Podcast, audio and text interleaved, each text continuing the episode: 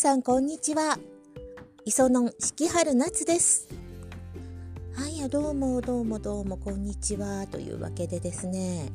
今日もまた私今日はですね仕事なんですけれども少し早く出ましてですね、えー、分納の税金を払いに行ってきます、えー、それとですね今朝ですねちょっとあの振り込みを、えー、スマホでいたしました。もう本当にあの今今月というか今月と来月ですね。本当にあのお金を使わないようにしながらなんとか支払いをやりくりしないとなんて思ってたらまた思わぬところから請求が来ましてですね。あれと思ってなんでこれ来るんだろうと思ってたらですねあの電話の料金を、ね、クレジットカードで支払うってことにしてるんですけれどもそこ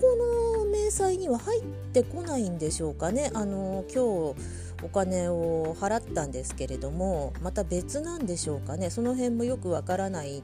ままですね。あの問い合わせをしたんですけれどもね電話会社の方に。さっぱりなんですよ。えー、問い合わせの電話番号、えっと、いろいろなんか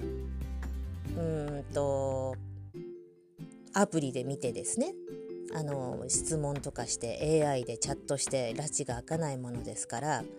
電話番号電話しますね。そうするとあのあなたのね、あのスマホの携帯電話とか、まあ、番号宛てにショートメールを送ります。でショートメールで送られてくるものその AI の何て言うんですか？H、H、あ、URL か、URL。もうこの辺がもうあら怪しい URL だったりするというなんかわけのわからないループでですね、まあもうこの際、二重払いもやむなしということでですね、格安料金の設定のに入ってるものですからね、もう二重払いもやむなしという電話止まるとちょっとね、地獄ですので。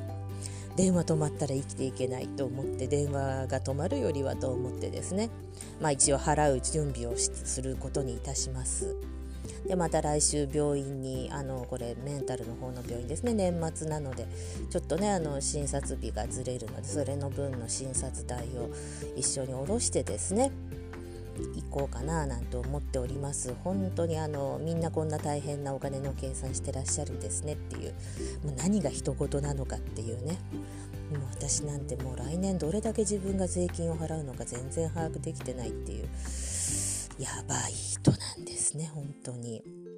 えー、あの一応車はですねあのリースなんで中古のリースなんで、まあ、一応税金は込み込みなんですがねもう車検が自分で今回は通そうと思って最近私車好きなものですから、まあ、車検は自分で通す気満々なんですけれども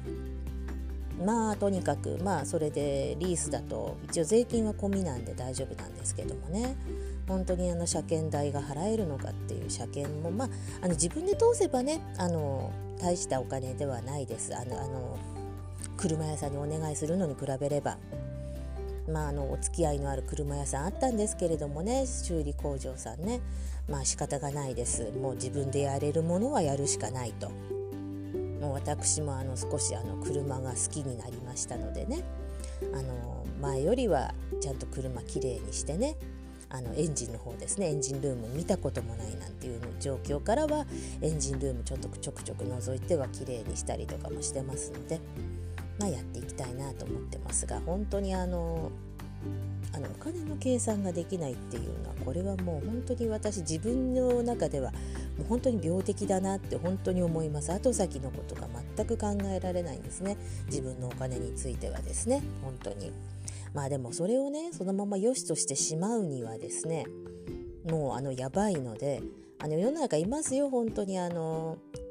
そういう人っているみたいなんですけど、まあ、下を見たらキリがないですし幸い私はですねあの何て言うんですかあの恐ろしいような借金などは抱えておりませんのでもうあのなんとか今年1年無駄遣いをしないようにすればあの前うっかりねあの電話代をリボ払いにしてしまった時のあのそれも全部きれいになくなる予定でおりますしなんとかねここでねあのお小遣い帳をつけるような感じでですねあの今最近あの自分のスマホのですねあの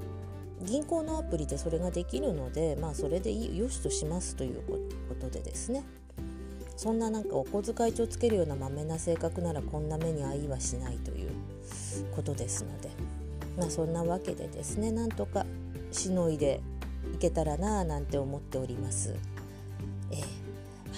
それではですね皆さんも本当にあのこんな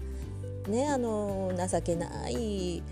大人になるわけもなく、まあ、こんな人もおるんやと思ってください。はい、それではまた。四季春夏でした。失礼します。